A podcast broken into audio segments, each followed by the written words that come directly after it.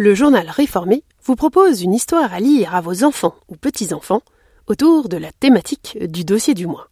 Ce mois-ci, avril 2021, les écrans. La petite histoire de Réformé pour faire réfléchir les enfants. Des histoires pour les 6-10 ans, imaginées et lues par Élise Perrier. Yumi sort de la télé. Justine, 7 ans, était sagement installée chez elle.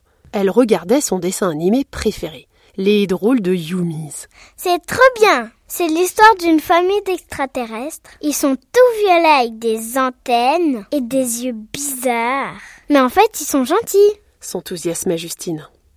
Top chrono. Dix minutes, pas plus, devant l'écran. C'était la règle à la maison.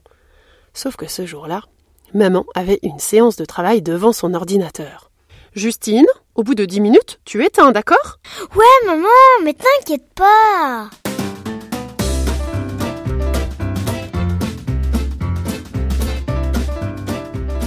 Vous en doutez bien, les enfants, Justine ne parvint pas à éteindre au bout de 10 minutes.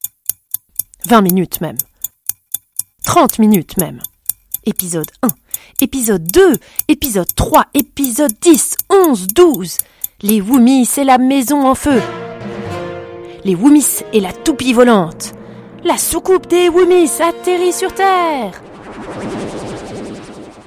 Justine enchaînait les épisodes comme on enfile des perles sur un collier, sans s'arrêter. Alors que Justine entamait son treizième épisode, il se passa quelque chose de tout à fait inattendu. Vous n'y croirez pas, mais c'est pourtant bien arrivé. Un Yumi est sorti de l'écran. Un Yumi, oui, c'est-à-dire ce petit extraterrestre violet aux yeux de monstre, je vous assure.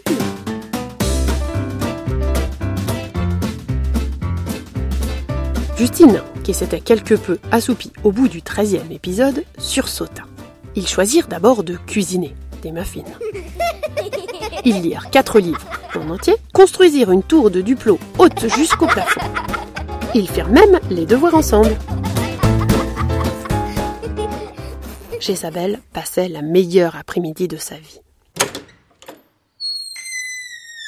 On entendit soudain la porte du bureau s'ouvrir en hâte. Oh, ma Justine, pardon, je t'ai laissé seule trop longtemps.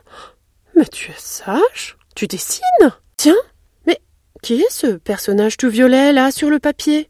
C'est un Yumi, maman, mais tu peux pas comprendre. Justine se retourna vers l'écran de la télévision et fit un dernier clin d'œil à son Yumi préféré qui disparut juste après.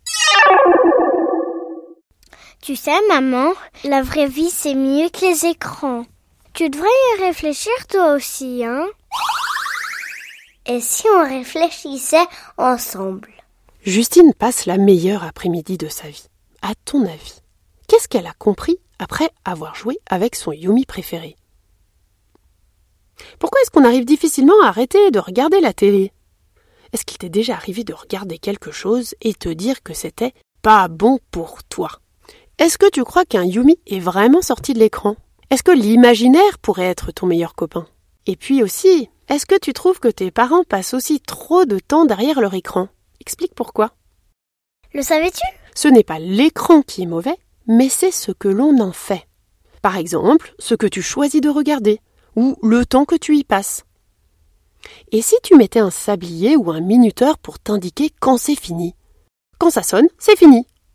Tu peux aussi faire des tickets cinéma avec un nombre limité par semaine. Quand il n'y en a plus, plus de télé. Même si un dessin animé ou un jeu sur tablette est parfois instructif, bouger, tripoter, rire avec tes amis, se rouler dans la boue est beaucoup plus important pour bien grandir.